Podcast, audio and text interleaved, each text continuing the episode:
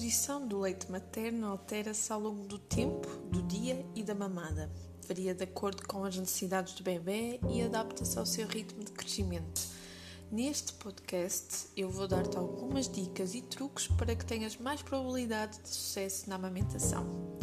Bem, ainda é comum a indicação imperativa por parte de muitos profissionais de saúde a introdução de suplementos vitaminas no entanto, eu não recomendo, portanto, durante a alimentação exclusiva com leite materno, o bebê não necessita nem de ingerir água, nem de outros suplementos. Eu gostava também de dar um grande destaque antes de passar para as dicas e truques à composição do leite materno. Isto porquê? Porque nós só compreendermos a composição do leite materno vamos entender e vamos descartar muitos mitos associados à amamentação e ao início da amamentação. Portanto, eu vou começar por falar-vos aqui do colostro. o colostro tem uma cor amarelada ou transparente, varia de mulher para mulher. Ele é produzido em pequenas quantidades até ao segundo e terceiro dia pós-parto. Uh, apesar de ele ser pobre em gorduras e lactose, ele é muito rico em proteínas e anticorpos. Por isso, vão proteger o bebê contra as infecções logo do início, muito propícias uh, após o nascimento. Além disso, ela também tem um efeito laxante e promove a maturação do intestino mais rapidamente. Portanto, o colostro é muito importante, muito importante, mesmo para aquela mãe que não quer dar continuidade ou não pode dar continuidade à amamentação. O colostro é muito importante para o bebê. Bem, vamos passar para o leite de transição. Ele tem uma cor mais parecida com a do leite. A do leite convencional, portanto, de vaca, de cabra. Hum, ele tem uma maior concentração de gorduras, vitaminas, lactose e, portanto, tem um maior aporte energético. Além disso, muito importante, entre o segundo e o terceiro dia, as mamas ficam mais tensas e isto poderá surgir aqui um pico febril. Isto é perfeitamente normal, natural e é recorrente, uh, pouco recorrente a não acontecer. Portanto, isto deve-se ao aumento do volume do leite produzido, portanto, a descida do leite que é muito, muito falada. Portanto, é perfeitamente normal, não se assustem, ok? Um, Vamos passar então para a ideia do que é que é o leite maduro. O leite maduro surge a partir do 15º dia até ao momento do desmame. Portanto, a partir do 15º dia não significa que seja o 15º dia. Poderá ser um bocadinho depois. Durante a amamentação inicialmente, o leite é mais líquido e açucarado. Portanto, ele é rico em água, hidratos de carbono e por aí vai. Mas ele vai alterando e tornando-se cada vez mais espesso e rico em lípidos, gorduras muito importantes para o bebê.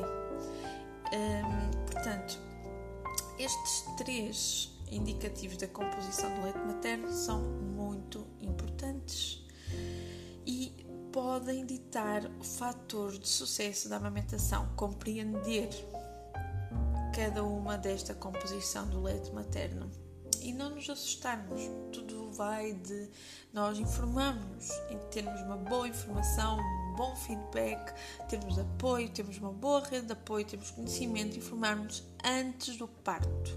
Claro que após o parto também se pode obter apoio informação, a informação não quer demais, mas é muito importante que o façam antes também para não serem apanhadas desprevenidas. Nem isto tanto se debate para mães, como para pais, como avós, redes de apoio em geral da mãe, uh, da recém-mamã e do recém-papá, ok? Portanto, fatores, vamos agora passar para os fatores de sucesso da amamentação. Uh, primeiramente, mais importante, deves procurar manter o bebê perto de ti especialmente nos primeiros 40 dias, para que seja possível criar um laço associativo através do cheiro da pele. Isto é muito importante. Apesar de existir alguns estudos que descartam a importância assim tão relativa, isto é importante. Quando o bebê nasce, um dos poucos momentos que nós poderíamos assistir ele a gatinhar, portanto, ele a dar um movimento de braços e de pernas, será para chegar à mama da mãe. Portanto, É muito importante, muito importante manter o bebê perto nos primeiros 40 dias. Outra situação, dar de mamar sempre que o bebê apresenta sinais precoces de fome e obviamente em horário livre. Deve-se, pronto, tudo bem, tentar arranjar ali um tempo, não deve estar muito mais do que 3, 4 horas, mas também não devemos estar a acordar o bebê propositadamente, isso irá irritá-lo, ok? Devemos, mesmo que ele esteja a dormir, uh, tentar colocá-lo na mama, mas vá, se ele se começar a mexer, okay, não tem que ser cronometrado. Mas para além disto, é muito importante assegurar que o bebê mantém uma pega correta e isto iremos falar mais para a frente, até em posts no blog. Mantém as mamadas da noite frequentes, mas evita acordar bebês necessariamente. Se o bebê está a dormir tranquilamente, mamou há 3, 4 horas, espera mais um pouquinho até verificar se ele está-se a mexer ou se ele mostra sinais de fome para o poderes acordar. Portanto, é, convém ter algum posicionamento em relação a isto, porque caso contrário irás ter um bebê por vezes irritado, que pode não gostar de ser acordado e depois é muito complicado voltar novamente àquela dormência e o, o ciclo de sono dele fica todo desregulado. Portanto, é importante também ter isto em consideração, não deixar com que ele fique sem mamar muito tempo, mas também manter as mamadas frequentes, pelo menos uma, duas mamadas durante a noite evitar a utilização de mamilos artificiais, chupetas e os biberões. Porquê? Porque diferente posicionamento da língua pode confundir o bebê e ele começa a ter dificuldade em mamar. Então é muito importante evitar ao máximo, deixar assim mesmo para a última das situações, da última das hipóteses, utilizar os mamilos artificiais ou as xuxas ou os biberões. Portanto, é importante para além de tudo o que eu falei anteriormente, ponderar se é necessário e efetivamente necessário a introdução de substitutos de leite materno. Assim, estava aqui outra, outro episódio do podcast e se calhar até vamos ter. Ou estás no processo para ser, ou pensas em ser, e precisas de ajuda, de uma consultora de amamentação ou de um profissional de saúde qualificado, entre em contato comigo. Eu tenho um apoio, um grupo de apoio online e podemos te dar aconselhamento gratuito através do meu perfil. É só entrar em contato comigo, delta underscore Ferreira, e eu irei uh, adicionar-te neste perfil, neste grupo de apoio online gratuito e sem nenhum tipo de vender cursos, vender aconselhamento. Eu sou completamente contra esse tipo de, de marketing. Portanto, e a seguir vamos falar sobre os horários de duração e intervalos de amamentação, que também são fatores muito importantes. Portanto, quanto aos horários duração e intervalos da amamentação, a amamentação deve ser frequente, em horário livre, sem restrições na duração, nos intervalos ou no acesso a uma ou duas mamas em cada refeição. Além disso, também não existe relação entre o tamanho do peito e a capacidade de produção de leite. Portanto, uh, tendo isto em consideração, a mãe deve oferecer primeiro a mama em que o bebê não mamou da última vez ou a que mamou em último lugar. Portanto, é deixar o bebê esvaziar completamente a mama e só depois oferece a outra, ok? O bebê deve mamar até aparentar ficar satisfeito e o intervalo livre entre as mamadas habitualmente não ultrapassa as 4 horas, como eu já falei anteriormente, mas que é sempre importante referir. Cada bebê é um bebê, inicialmente eles estão muito sonolentos, mas se vocês tentarem uh, dar-lhe de mamar uma ou duas vezes por noite, um, em princípio não há problema. Importante, pode haver necessidade de vocês terem que tirar o leite com a bomba manual ou a bomba automática. Um, portanto, e como é que é, como é que decorre, qual é a necessidade de preparação para a amamentação? Ponto número 1. Um, lavar bem as mãos. Depois devem escolher um lugar agradável e adotar uma postura confortável para que sintas mais relaxada. Se deres de mamar sentada, as tuas costas devem estar direitas e apoiadas, assim como os braços. Portanto, e os pés devem estar, um, devem assentar completamente no chão. Portanto, ou colocarem uma, uma almofada do colo, ou mesmo utilizar uma, uma almofada de amamentação, colocam o bebê e dão de mamar. Se deres de mamar deitada, um, portanto, deita-te de lado com uma almofada debaixo da cabeça e o ombro repousado na cama. Isto é importante porque, caso contrário, vocês podem ficar com bastantes lacunas na zona cervical e uh, também na zona do pescoço. Portanto, é importante vocês terem um apoio extra, quer no pescoço, quer na zona das costas e braços. Uh, uma vez que o bebê esteja a mamar bem, ele será capaz de se alimentar confortavelmente em qualquer lugar. Portanto, vocês podem amamentá-lo no carro, no parque, mesmo sem qualquer apoio e não há problema nenhum. Inicialmente é que convém que ele esteja bem apoiado e vocês estão. Portanto, e agora, de seguida, outro fator muito importante é adaptar o bebê à mama. É importante né? assegurarmos que o bebê faz uma boa pega o mais cedo possível, porque caso contrário pode não conseguir ingerir a quantidade de leite suficiente durante a amamentação. Uh, e isso poderá gerar o quê? Com que os mamilos fiquem magoados, gretados e com que o próprio ato de amamentar se torne doloroso. E isto é algo que nós não queremos, certo?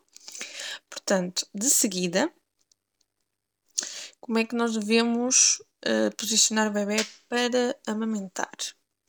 Devemos segurar o bebê e aconchegá-lo a nós. A barriga do bebê deve estar encostada à tua barriga, ou seja, cabeça, ombros e corpo numa linha reta. O nariz ou o lábio superior do bebê deve estar na direção do mamilo. Deve esperar que o bebê abra bem a boca. Pode roçar levemente, levemente os lábios contra o teu mamilo. Move-o rapidamente para a mama, ou seja, bebê para a mama e não a mama para o bebê. ok? O mamilo e a auréola devem ficar na boca do bebê verifica se a boca do bebê está bem aberta, o queixo encostado à mama e o lábio inferior voltado para fora.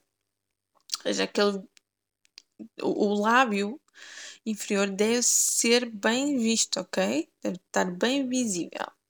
A auréola é mais visível por cima do que por baixo da boca do bebê. E o padrão de mamar do bebê muda de discussões leves para longas, profundas e com pausas. E isto é perfeitamente natural e é assim que é expectável, ok? Outra situação muito importante que temos que ter em consideração são os sinais que o bebê apresenta como está a ingerir o leite de forma suficiente. Portanto, nos primeiros dias é muito difícil perceber se o bebê está a ingerir a quantidade de leite que precisa. As dúvidas uh, aumentam se estivermos, melhor, se ele estiver sempre a chorar ou se não acalmar depois de ser amamentado. Um, a maioria dos bebés mama entre 8 a 10, vi, a 10 vezes por dia.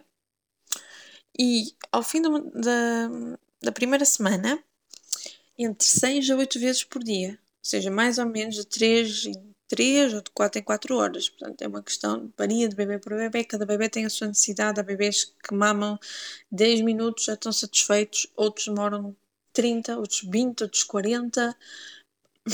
Por exemplo, o meu filho em 10, 12 minutos estava despachado, ele não queria mamar mais. E muitas vezes aconteceu de uh, enfermeiras indicarem que isso era pouco. Não, isso não é pouco, isso é o que ele necessita. Okay?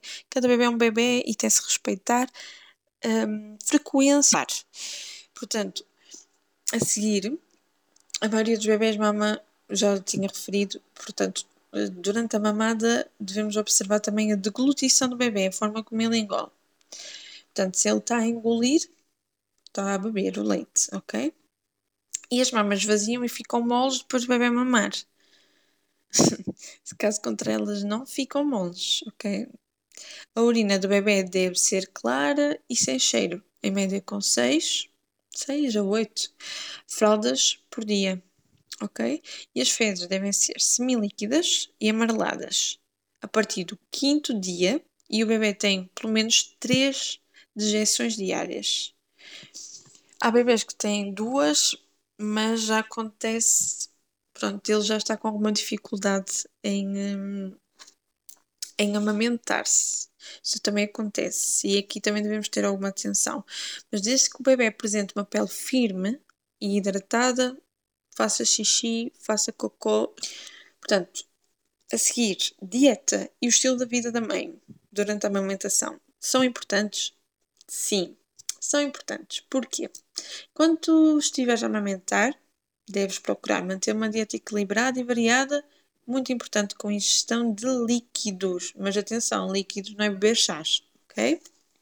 Líquidos é água, sopas, um, líquidos nutritivos, batidos de fruta. Se tens alguma dificuldade em comer fruta, isso acontece por vezes. No pós-parto ficam com pouco tempo, é a realidade, mesmo para comer. E acontece muitas vezes terem muita dificuldade em comer a fruta é descascar a fruta e cortá-la ou comê-la mesmo com casca. E isto pode provocar com que acabem com prisão de ventre. Como isso não é o expectável, não é o ideal, uh, se sentirem necessidade de, por exemplo, adicionar, fazerem um sumo de sumo caseiro, ok? De laranja, de beterraba com maçã, e depois adicionarem água, incrível, top, vai fazer muito bem ao vosso intestino, ok? Essencialmente, vamos agora focar aqui no que não devem ingerir. Não devem ingerir bebidas estimulantes, como chá café ou bebidas alcoólicas. Fumar, óbvio, não é? Ou tomar medicamentos sem receita médica. E, muito importante, que não sejam indicados para mulheres que estejam a amamentar. Porque acontece muitas vezes das mulheres, mesmo quando vão ao médico, o próprio médico receitar-lhes medicamentos que não são indicados para mulheres que estão a amamentar.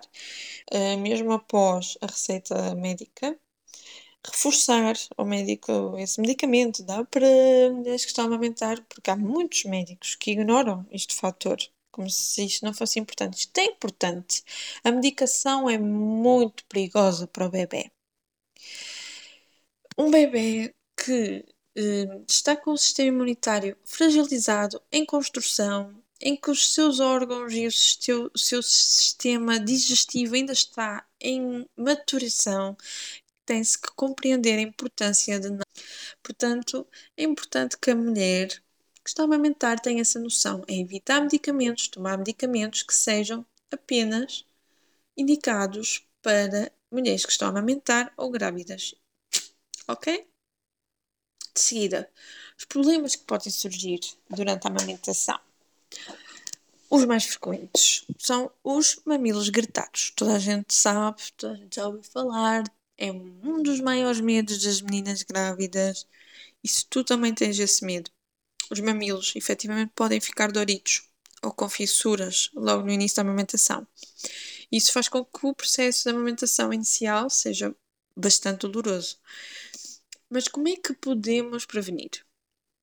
Aquilo que eu falei há pouco, sobre verificar se o bebê pega bem na mama, hum, não interromper a amamentação e deixar que seja o bebê a fazê-lo, e se necessário, se for necessário, não é por algum motivo, interromper a amamentação, hum, devemos colocar o dedo entre a auréola e a língua do bebê e assim interrompemos a sucção, ok?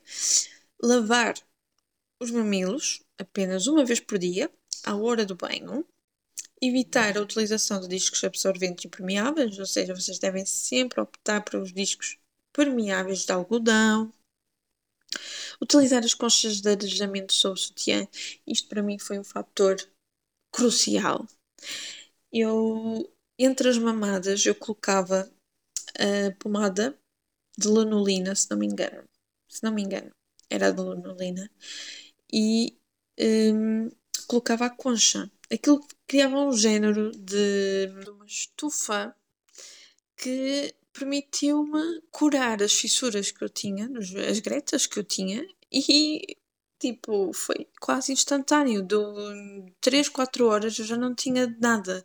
apenas tinha um bocadinho de dor quando ele amarrava, mas já não era aquela dor que eu sentia inicialmente. E isto fez toda a diferença no meu processo. Eu, em menos de uma, duas semanas, eu estava na boa a dar de mamar em qualquer lado.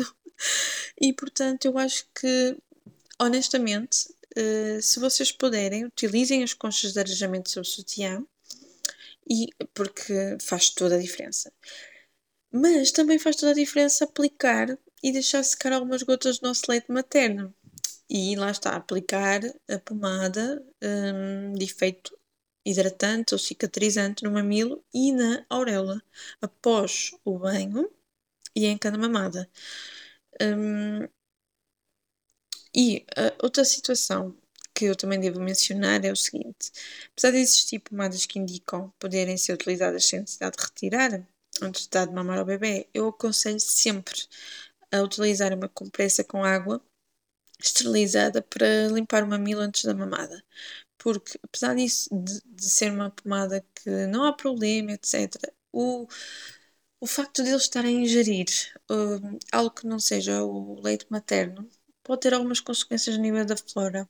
Portanto, eu prefiro uh, indicar sempre para o, o retirarem, retirarem o excesso da pomada, portanto, para não sentir as dores do, dos mamilos gretados. Iniciar a amamentação pelo mamilo menos doloroso uh, e ir de seguida para o outro mamilo, ok? Mas vocês de uma maneira ou de outra vão ter que esvaziar a mama porque não há hipótese, ou é o bebê ou é a bomba, mas enquanto vocês estiverem a curar, entre aspas, esta situação, o ideal é utilizarem também a bomba para retirar o leite da mama que um, está com esse pequeno incómodo, ok? Portanto, qual é o problema? O segundo problema muito frequente é o engurgitamento mamário. Quando ocorre a descida do leite entre o segundo e o quarto dia, depende, não é? Varia de mulher para mulher. As mamas podem ficar tensas, quentes e dolorosas. E hum, além disso, também pode surgir a febre de 38 graus, mais ou menos, durante 24 horas. É perfeitamente normal. Hum, vocês devem prevenir isto e, ao iniciar a amamentação, logo após o parto, em, em horário livre, sempre que o bebê quiser, portanto, e assegurarem que ele pega corretamente, que é para ele conseguir mamar, retirar o leite e assim vocês não ficarem com o leite ali armazenado durante demasiado tempo. O que é que vocês podem fazer se tiver esta situação? O que é que tu podes fazer? Aplicar calor, placa térmica, compressas quentes ou chuveiro de água morna e massajar suavemente a mama com movimentos circulares em direção ao mamilo. Isto é top, resulta muito bem e uh, comigo sei imenso leite com esta situação. Eu bastava-me baixar, sei imenso leite também. Depois também devem, deves colocar o bebê a mamar primeiro na mama mais cheia se a mama continuar congestionada após a amamentação, deves esvaziá-la manualmente ou com a ajuda da bomba extratora de leite, até te sentires confortável. Não é necessário totalmente ok, nem convém. É só até te sentires confortável. Quando terminares, deves aplicar o frio, portanto, uma placa térmica, gelo protegido, compressas frias, durante 5 minutos. Suspender por 2 minutos e aplicar mais 5 ok? Na mamada seguinte é repetir o mesmo procedimento na outra mama. Portanto, isto é uh, um dos maiores uh, sofrimentos, é o engurgitamento mamário, que pode levar ao quê? À mastite. Este é o terceiro fator. A mama inflamada. Nesta situação, a mama fica vermelha, tensa, quente ai, e muito dolorosa. Provoca mal-estar e, por norma, é também acompanhada de febre. Portanto, ela está associada ao bloqueio dos ductos, o canal onde passa o leite, uh, ou a situações de infecção. associadas à contaminação por micro-organismos através dos mamilos que têm cretas, ok? É assim, a mastite é a última coisa que nós queremos. A última coisa. Portanto, nós temos que ser muito, muito focadas para não chegar a esse ponto. Como é que podemos prevenir? Tratar o engurgitamento e os mamilos gretados, antes de tudo. Evitar a compressão excessiva da mama com os dedos durante a amamentação e também evitar roupas que comprimam as mamas, ok? Se isto te acontecer, continua a amamentar, é o mais importante. Após a amamentação do lado afetado, esvazias manualmente ou com a ajuda da bomba, até sentir-te confortável. Segues as indicações, como tratar o engurgitamento que eu referi atrás. E consultas um médico obstetra ou uma consulta de amamentação. Podes pedir como eu já falei anteriormente, podes pedir ajuda, apoio gratuito através de mensagem privada para mim, que eu eh, adiciono ao grupo de apoio. Portanto, e além disso, repousarem é muito importante. Um, gostava também de chamar aqui uma atenção para a extração e a conservação do leite materno quando vocês retiram o leite materno para dar uma aliviada na mama é que antes de vocês iniciarem a extração do leite, deves lavar sempre muito bem as mãos e muitas mães não fazem isto e o leite fica contaminado. É assim, os materiais, mesmo os materiais que vocês utilizam para a extração, a bomba manual o copinho, se for manual, eu já fiz a extração manual, ok?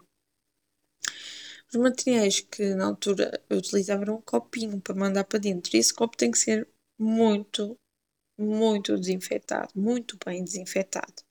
Por caso contrário, o leite fica todo contaminado.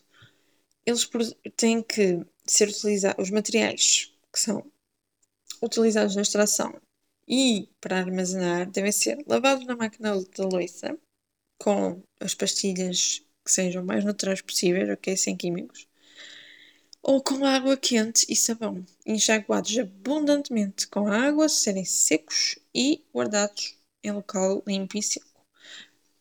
Isto é o fator diferencial para manter o leite em boas condições. Outra situação, rapidamente, para facilitar a saída do leite, é procurar manter-te confortável, relaxada, quanto possível, não é? Aplicar o calor placa térmica, as compressas quentes ou chuveiro de água morna, massajar suavemente a mama com movimentos circulares em direção ao mamilo, eh, de forma vá eh, tranquila, com calma, sem pressão, ok? E estimular os levamentos dos mamilos entre o dedo indicador e o polegar. E vais ver que vai começar a sair um leite que está, vá, em excesso na mama uh, que está a bloquear a saída do leite e a fazer estes, um destes três problemas. Em termos de conservar o leite materno, em cada extração deves identificar o recipiente para recolha e conservação do leite, com a data, a hora, congelar o leite que não tencionas utilizar dentro de 24 a 48 horas, descongelar o leite lentamente no frigorífico ou à temperatura ambiente só para utilizar daqui a pouco tempo, aquecer o leite em banho-maria e nunca, nunca, vou referir outra vez, vou reforçar, nunca utilizar o micro-ondas e também, uma vez que ele esteja aquecido, à temperatura ambiente, o leite deve ser utilizado ou deitado fora, ok? O leite conserva-se durante os seguintes períodos de tempo, e isto é para terminar. Três meses no congelador uh, do frigorífico com a porta separada, ou seja, tem que ter a porta diferente. Seis meses na arca congeladora e três dias no frigorífico a uma temperatura de 2 a 4 graus. Portanto, estes são os períodos de tempo em que o leite se consegue conservar. E estas foram algumas dicas e truques que eu considero importantes salvar para que a amamentação tenha uma enorme chance de dar certo. E claro, qualquer dúvida ou ajuda que necessites, envia uma mensagem privada via Instagram ou deixa um comentário no post do blog e eu adiciono-te ao grupo totalmente gratuito e sem nenhum tipo de marketing ou cursos associados de apoio genuíno à amamentação. Portanto, vemos-nos no próximo podcast. Beijinhos, mamães.